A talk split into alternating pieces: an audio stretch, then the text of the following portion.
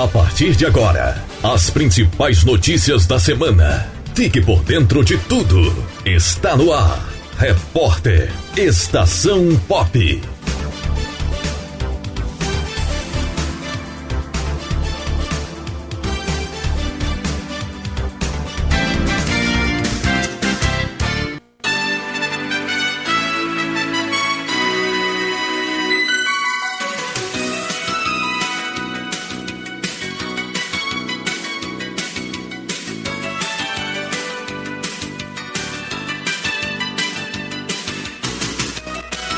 Bom dia para você. Agora 10 horas e 27 minutos, 10 e 27, horário de Brasília.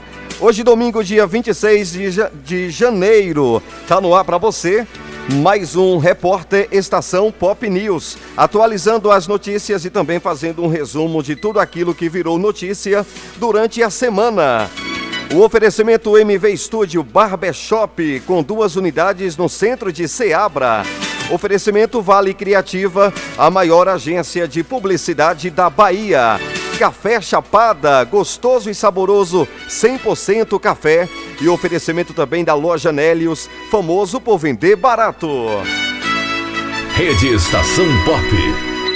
Agora 10h28, estamos ao vivo em todas as plataformas de rádios online. Estamos no Deezer, no Spotify, em podcast. Estação Pop News e conteúdos da Estação Pop. Estamos ao vivo também nos nossos três aplicativos próprios e também nos nossos três, nos nossos três sites próprios da emissora da, do grupo Pop Web de Rádio. São sites e aplicativos da Estação Pop Seabra, Estação Pop News Salvador e Estação Pop Vitória da Conquista. Agora 10h29, 10h29, horário de Brasília, informando a hora Bima Loteamentos e também Bima Cristais. Ministro do Desenvolvimento Regional visita áreas atingidas por temporais neste domingo, portanto hoje. Devido aos temporais que afetam a região sudeste nos últimos dias, o ministro do, de do, Desenvolvimento Regional, Gustavo Canuto, vai a Belo Horizonte neste domingo, dia 26, se reunir com a Força Tarefa e tratar de ações para recuperar as áreas atingidas. Quem conta pra gente é Priscila Mazenotti. Fala, Priscila. Por causa dos temporais que afetam a região sudeste, o ministro do Desenvolvimento Regional, Gustavo Canuto, vai a Belo Horizonte neste domingo se reunir com a Força Tarefa e tratar de ações para recuperar as áreas atingidas. Em seguida, vai fazer um sobrevoo nos municípios afetados no Espírito Santo e também vai se reunir com a equipe técnica para tratar do assunto. A Defesa Civil emitiu um alerta máximo por causa das chuvas nas regiões Sudeste e Centro-Oeste. Na última quarta-feira, o SENAD, que é o Centro Nacional de Gerenciamento de Riscos e Desastres, já havia emitido um alerta de chuvas intensas na região. A preocupação é com moradores de áreas de risco devido às inundações, enxurradas e deslizamentos de terra. Em Minas Gerais, a situação é crítica. Já são 14 mortos por causa de deslizamentos e soterramentos provocados pela chuva. A Defesa Civil do Estado registra no momento mais de 3.500 desabrigados ou desalojados em cerca de 40 cidades atingidas.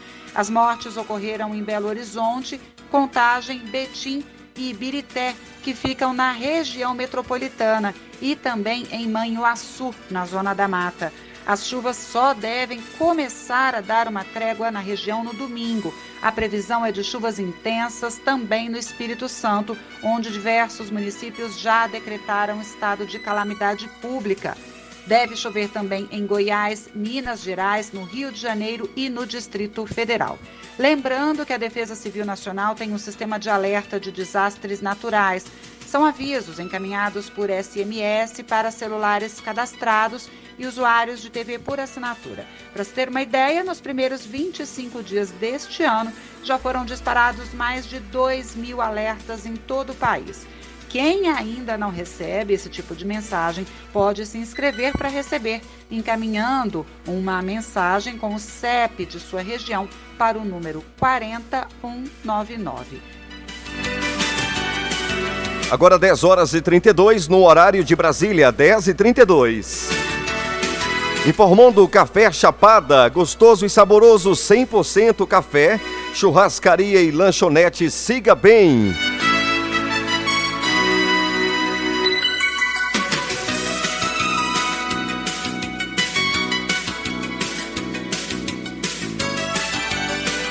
Muito bem, a nós a nossa, a nossa programação vai destacar agora uma matéria bacana, muito interessante, de Brumadinho, com a repórter Desirê. Agora 10h32, Brumadinho, 25 de janeiro, 12h28, o dia que o apocalipse chegou ao córrego do Feijão. A gente vai conferir agora essa matéria maravilhosa da Desirê Miranda, 10h32.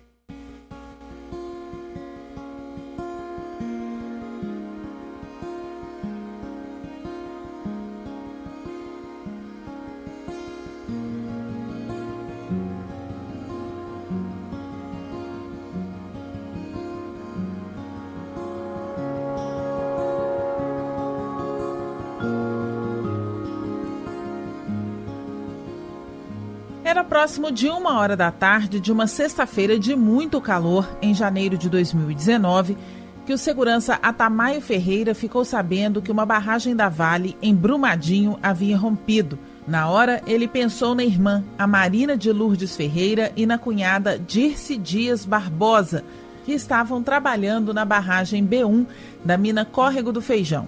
A Tamayo conta que na mesma hora correu para casa e confirmou o que mais temia. É, no momento do rompimento, eu estava na mercearia, tem lá na comunidade. Quando chegou um morador também da comunidade, dizendo sai fora, sai fora, que a barragem da Vale estourou.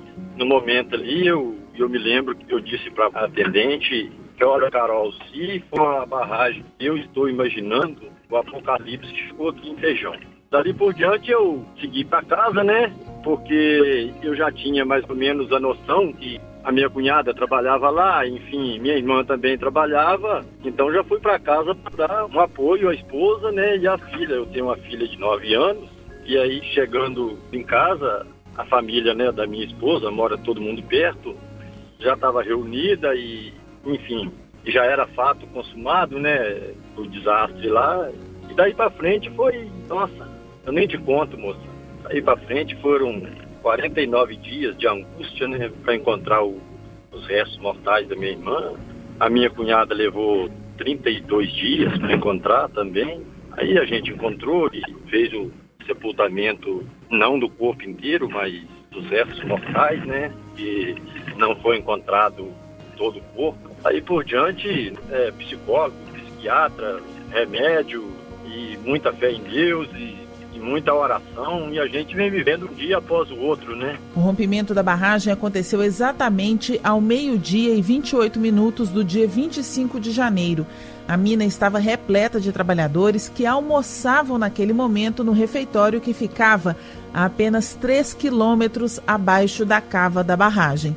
Foi lá que a maioria dos corpos foi encontrada pela equipe de buscas do Corpo de Bombeiros, que chegou poucos minutos depois ao local mas também foram achadas vítimas em um ônibus soterrado pela lama e em duas áreas conhecidas como remanso abaixo da sede administrativa.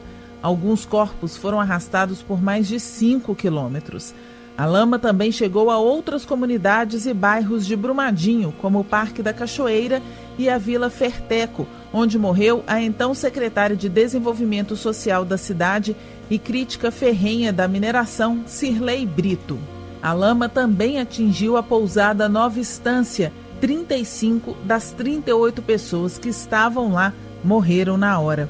No total, são 270 mortos, sendo que desses, 11 ainda estão desaparecidos. Depois de tanta destruição, Atamaio, deprimido e de luto, pediu demissão do trabalho. Eu decidi, por conta própria, que ali, infelizmente, cara, eu trabalhei 25 anos nesse local, né?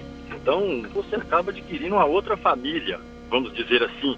no local de trabalho. Então eu não me considero que eu perdi só a minha irmã. Eu considero que eu perdi vários amigos, não sei nem te explicar como. Aquilo foi ficando cada vez pior. E eu trabalhava motorizado na época, então eu comecei a ter certos apagões, vamos dizer assim. Às vezes eu estava dirigindo e perdi a noção da direção, a noção do que eu estava fazendo, aquela coisa toda. Então, quando foi no mês de maio, eu procurei um psiquiatra e ele me afastou, né? Eu fiquei dois meses no INSS. Esses dois meses que eu fiquei no INSS foi o suficiente para mim refletir melhor, para né, tentar ajustar mais ou menos os pensamentos e chegar à conclusão que ali, infelizmente, né, não tem condições nenhuma de trabalhar. Para mim, cada ser humano é ser humano, nem a passeio nem a passeio. Isso eu posso te garantir que nem a passeio eu volto ali mais.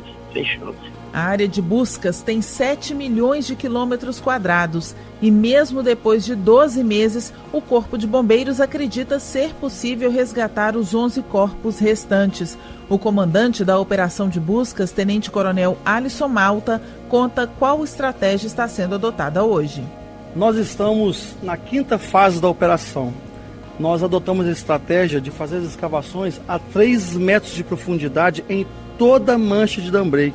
93% das pessoas encontradas, elas foram encontradas nessa altimetria de 3 metros. E com isso, nós já atingimos 95% de toda a área, tendo 1% agora em atividade e 4% a fazer.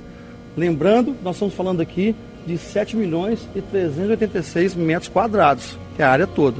10 quilômetros desde a barragem até o Rio Paraupeba. E o senhor falou que todos os dias são encontrados segmentos? Toda semana tem encontrado segmentos.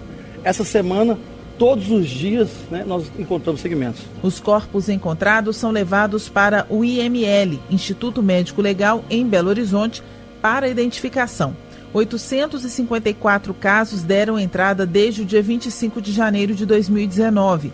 Deste total, foram identificadas 259 pessoas. 40 casos ainda estão em investigação.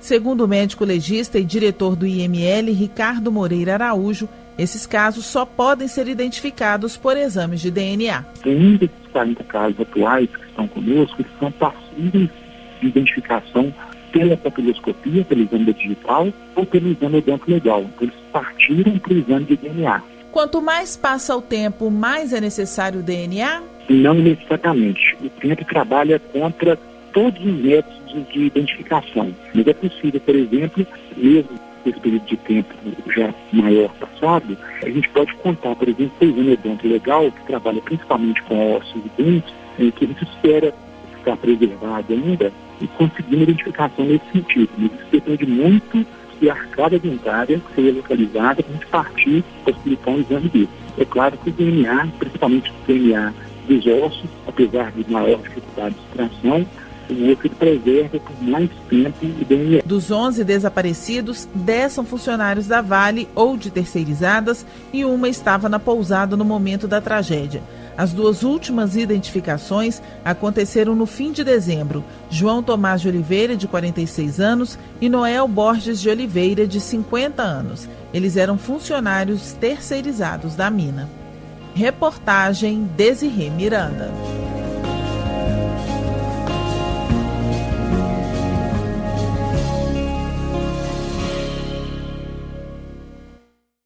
Estação Pop News.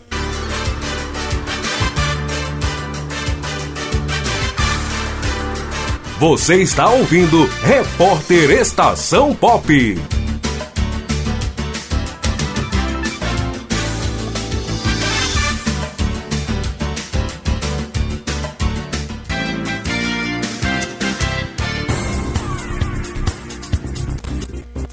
Muito bem, agora são 10 horas 41 minutos, 10 e 41 no horário de Brasília. Repórter Estação Pop tem o um oferecimento da loja Nélios, famoso por vender barato.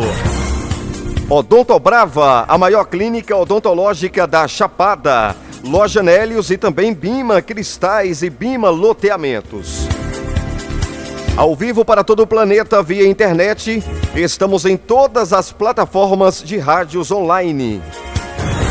Em podcast no Spotify ou aí no seu agregador de podcast preferido. Busque Estação Pop News ou conteúdos da Estação Pop. Justiça Federal determina suspensão dos resultados do SISU. A Justiça Federal em São Paulo determinou a suspensão dos resultados do SISU, o Sistema Integrado de Seleção Unificada, até que o governo explique como foi feita a readequação das notas das provas que apresentaram problemas de correção no Enem, o Exame Nacional do Ensino Médio. É com base na nota do Enem que o estudante concorre a uma vaga no SISU. Quem conta os detalhes é a repórter Priscila Mazenotti. Fala, Priscila. A Justiça Federal em São Paulo determinou a suspensão dos resultados do SISU, o Sistema Integrado de Seleção Unificada, até que o governo explique como foi feita a readequação das notas das provas que apresentaram problemas de correção no Enem, o Exame Nacional do Ensino Médio. É que, com base na nota do Enem, o estudante concorre a uma vaga no SISU. A suspensão deve começar a valer assim que as inscrições forem encerradas, ou seja, a partir de segunda-feira. O tribunal deu prazo de cinco dias para o cumprimento da decisão, sob multa diária de 10 mil reais. A decisão foi motivada por pedido da Defensoria Pública da União, que pediu que o Ministério da Educação comprovasse com documentos a revisão das provas prejudicadas no Enem e que os parâmetros utilizados nesse procedimento fossem informados. O erro, segundo a DPU, teria impactado não apenas esses estudantes, mas o desempenho de todos os participantes, uma vez que notas de corte e a classificação são atribuídas a partir das notas de todos os alunos que fazem a prova. O Ministério da Educação reconheceu que houve erros na atribuição de notas para cerca de 6 mil alunos. A falha teria ocorrido na impressão das provas aplicadas em algumas cidades, sendo responsabilidade de uma gráfica. O MEC acrescentou ainda que corrigiu o problema e que não haveria prejuízo aos estudantes. A Justiça Federal em São Paulo, ao atender parcialmente o pedido da DPU, entendeu que esse pedido foi legítimo em razão do princípio da transparência que rege toda a administração pública, aliado ao dever de prestar informações, bem como a isonomia de tratamento de todos os participantes do Enem. A Advocacia Geral da União informou que tem monitorado as ações questionando o Enem ou o SISU em tribunais de todo o país para prestar os esclarecimentos necessários. Em nota, lembrou que apenas 0,15% dos exames apresentaram problemas de correção e que todas as notas de todos os candidatos foram revistas após a identificação do erro, o que elimina a possibilidade de qualquer equívoco e torna desnecessária a intervenção do Poder Judiciário.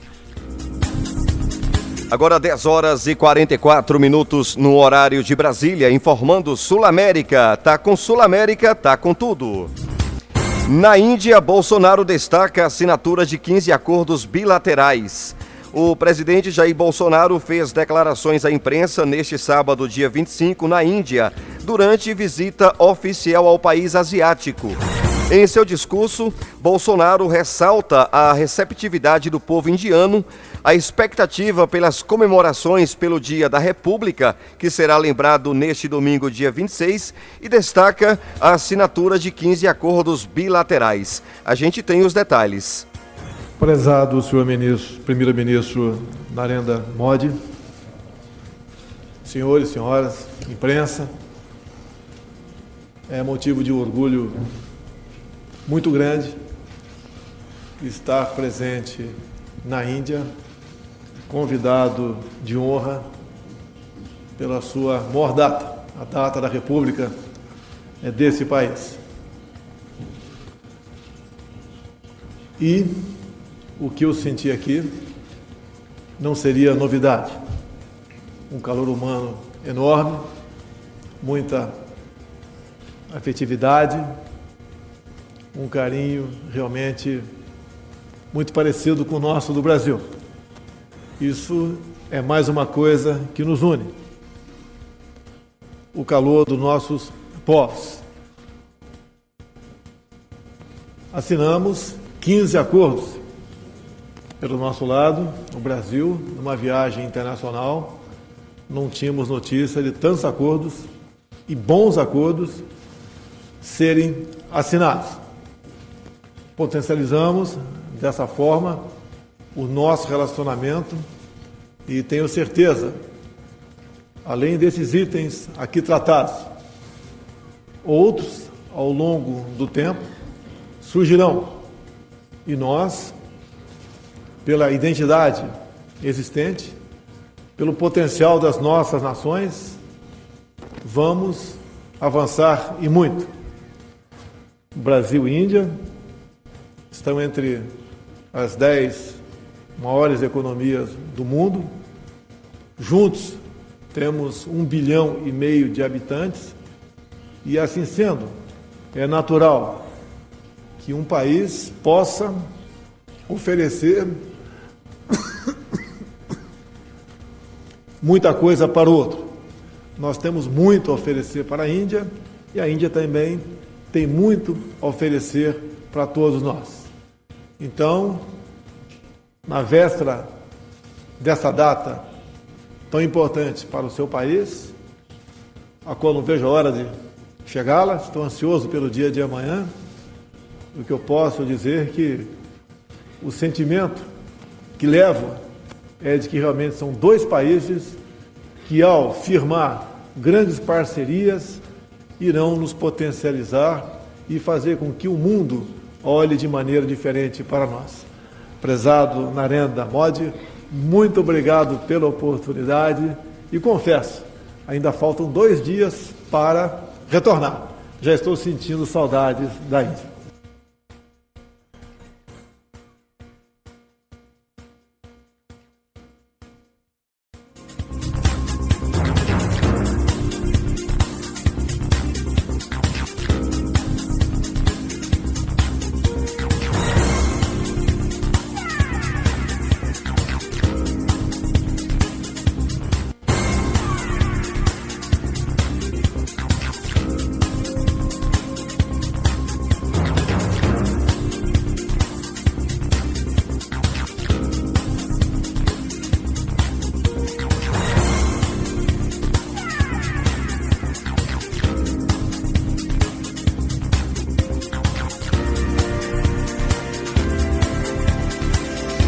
Agora 10 horas e 49 minutos, informando churrascaria e lanchonete Siga Bem.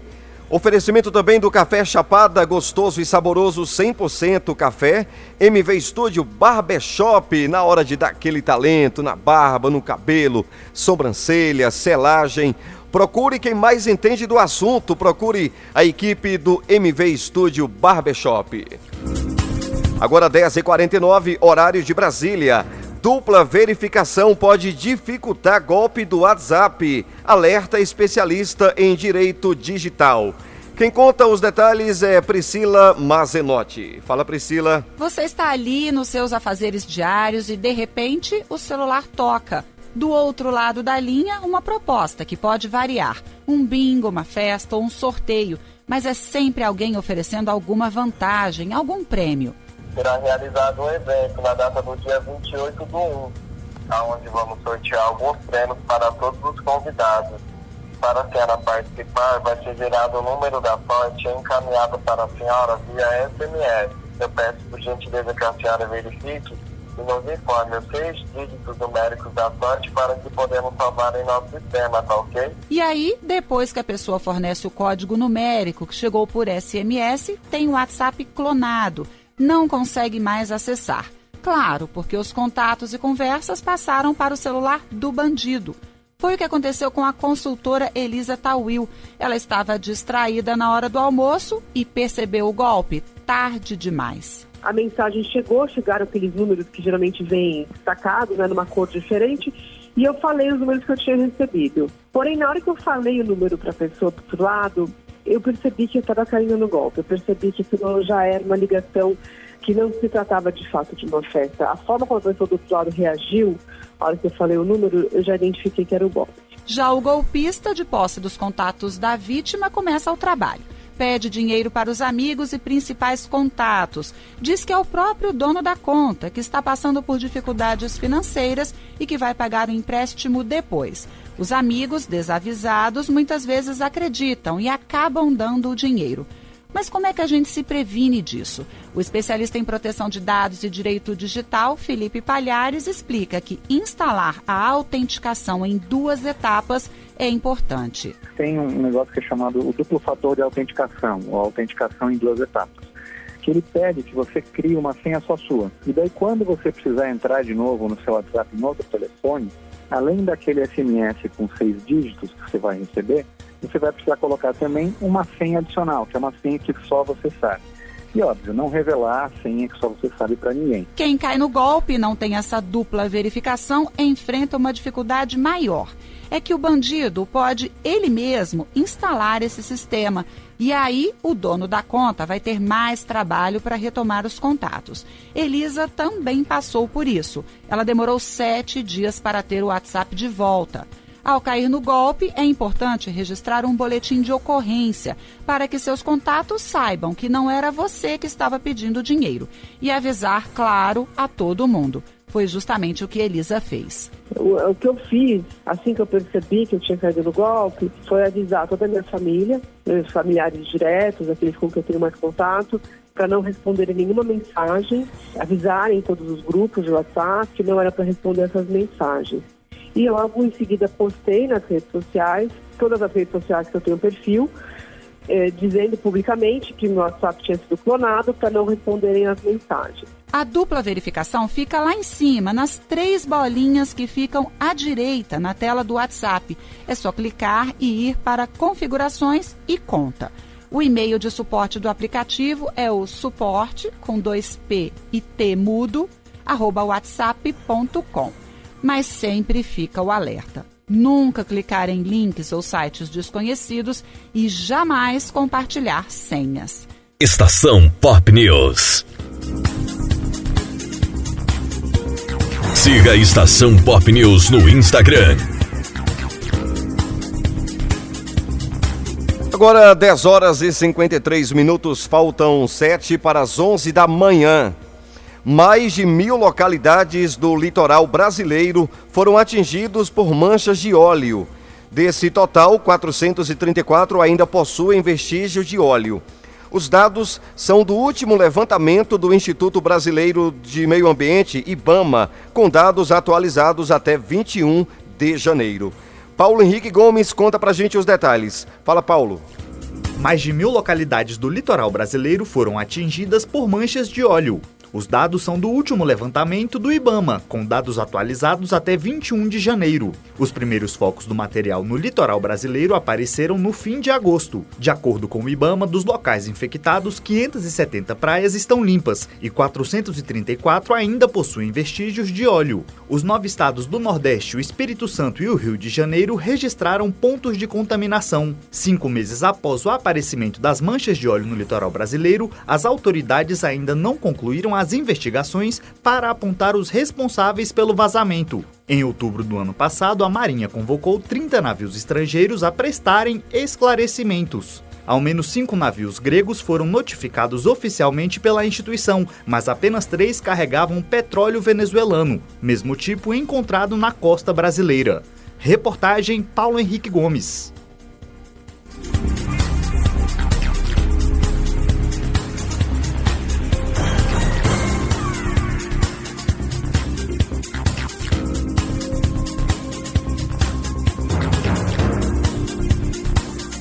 Muito bem, agora são 10 horas e 55 minutos, 10 e 55. Bolsonaro contraria ministro Paulo Guedes e veta aumento de cerveja, cigarro e doces. O brasileiro não precisará desembolsar mais para continuar consumindo cerveja, cigarro e itens que tenham açúcar na composição o ministro da Economia, Paulo Guedes, sugeriu a mudança na tributação desses produtos. No entanto, o presidente Jair Bolsonaro garantiu que o aumento está descartado. Quem conta é Camila Costa. O brasileiro não precisará desembolsar mais para continuar consumindo cerveja, cigarro e itens que tenham açúcar na composição.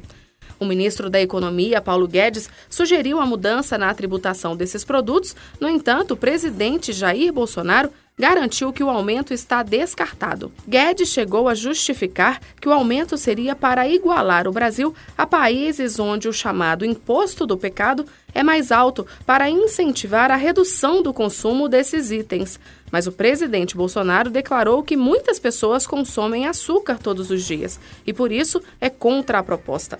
O ministro sugeriu a mudança em meio à análise da reforma tributária no Congresso Nacional. A ideia era aproveitar as alterações que serão feitas pelos parlamentares para incluir o aumento dos tributos para cerveja, cigarro e açúcar. Reportagem Camila Costa.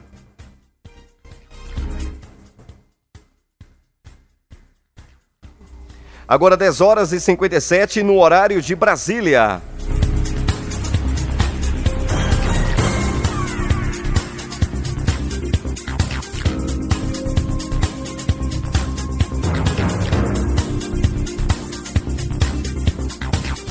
Vamos agora com o tempo e a temperatura.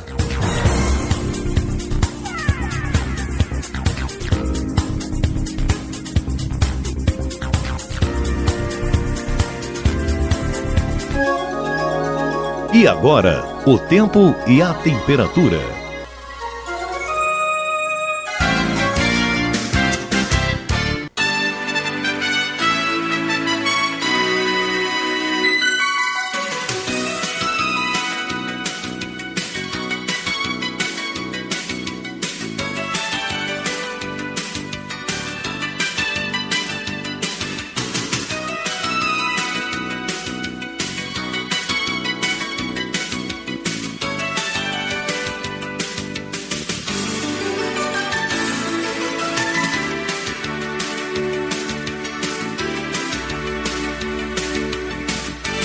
Agora 10 horas e 58 minutos, 10 e 58. O tempo e a temperatura para o Nordeste. Nordeste do país, domingo, dia 26. A mínima prevista para a região é de 15 e a máxima 37. No Nordeste, a previsão para este domingo, dia 26, é de tempo nublado a encoberto com pancadas de chuva no Maranhão e Bahia. Piauí e Rio Grande do Norte tem céu nublado com pancadas de chuva em áreas isoladas. O tempo varia de nublado a parcialmente nublado com pancadas isoladas no Ceará. No restante da região, a previsão é de tempo nublado com chuva isolada. A mínima prevista para a região é de 15 e a máxima de 37. A umidade relativa do ar varia entre, entre 35% e 100%. As informações são do Instituto Nacional de Meteorologia, o IMET. O tempo e a temperatura têm um oferecimento do Café Chapada, Vale Criativa, Loja Nélios e Bima Cristais e Bima Loteamentos.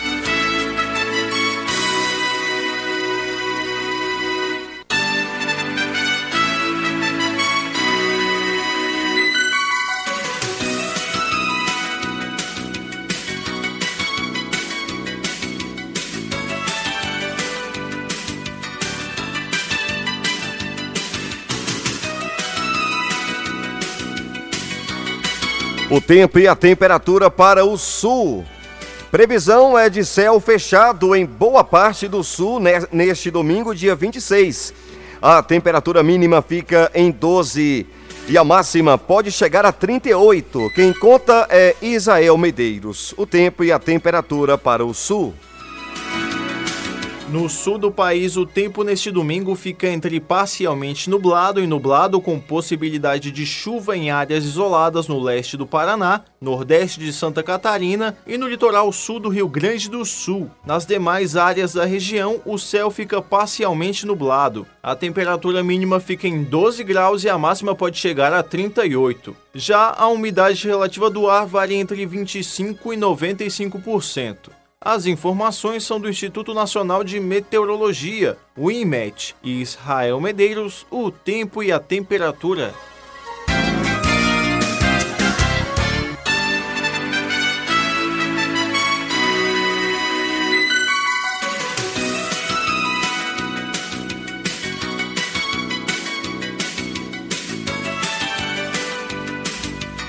Vamos com o tempo e a temperatura para o norte. Norte chega a 34 graus neste domingo, dia 26. A umidade na região varia entre 40% e 95%. Na região norte, domingo tem céu nublado a encoberto com pancadas de chuva e trovoadas isoladas no Pará, Tocantins e em Rondônia. Encoberto a nublado com pancadas de chuva no Amapá e no Amazonas. Nublado a parcialmente nublado no Acre e em Roraima. A temperatura mínima na região é de 18 graus e a máxima de 34. A umidade varia entre 40 e 95%. As informações são do Instituto Nacional de Meteorologia, o INMET, e Israel Medeiros, o tempo e a temperatura.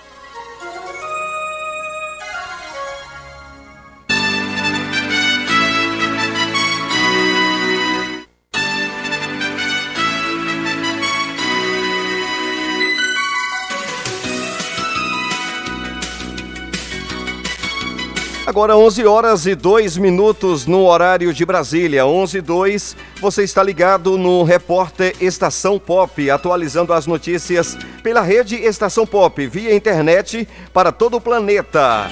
Ao vivo pela Estação Pop News Salvador, Estação Pop Vitória da Conquista e Estação Pop Seabra. Emissoras do Grupo Pop Web de Rádio. A notícia em primeiro lugar. O oferecimento Sul América, tá com Sul América, tá com tudo. Pangola Veículos na BR 242. Oferecimento churrascaria e lanchonete, siga bem.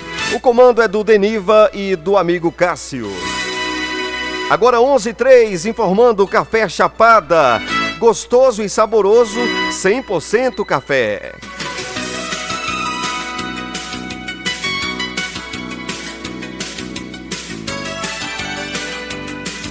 Olha, mãe que aguardou meses a liberação do corpo da filha será indenizada. Quem conta é Carlos Ribeiro. Fala, Carlos. O estado de Mato Grosso do Sul foi condenado ao pagamento de 20 mil reais pelo dano moral causado a uma mulher que teve que aguardar por vários meses até a liberação do corpo da própria filha pelo Instituto Médico Legal. A decisão foi da segunda vara da Fazenda Pública e Registros Públicos de Campo Grande. Segundo o processo, a jovem que foi assassinada teve o próprio corpo encontrado em 25 de novembro de 2016 e levado ao Instituto Médico Legal. Mas a mãe dela disse que o pedido de liberação do corpo foi negado pelo IML, alegando que não tinham os equipamentos necessários para realizar a identificação. O ente público se defendeu ao alegar que a demora ocorreu por conta da necessidade de várias extrações de DNA até o êxito nos resultados. Para o juiz Ricardo Galbiati, a culpa do Estado ficou comprovada, confirmando a demora na liberação do corpo da jovem em razão da falta de materiais básicos para a realização da perícia. De Brasília, Carlos Ribeiro. Obrigado, Carlos. Agora 11 e 5. Olha, lembrando que tudo isso vira podcast. Vá lá no seu agregador de podcast preferido e busque Estação Pop News.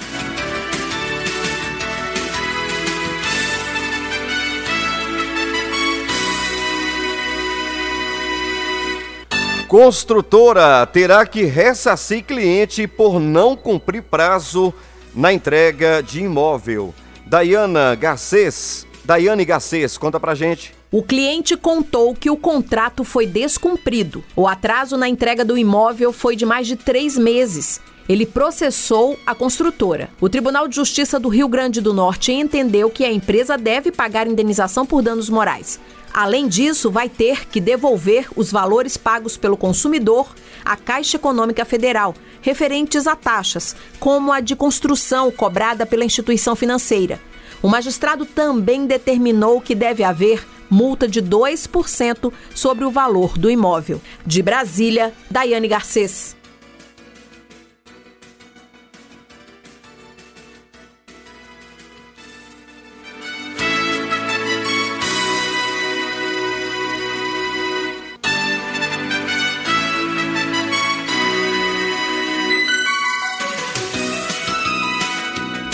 Muito bem, gente, ficamos por aqui. Agora 11 horas e 6 minutos no horário de Brasília.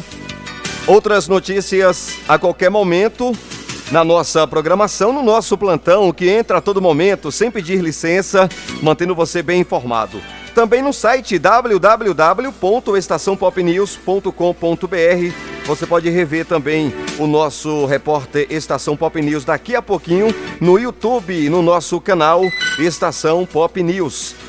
Se inscreva. Também em podcast, no seu agregador de podcast, busque Estação Pop News. 11:07 horário de Brasília. Um abraço para você e até a próxima.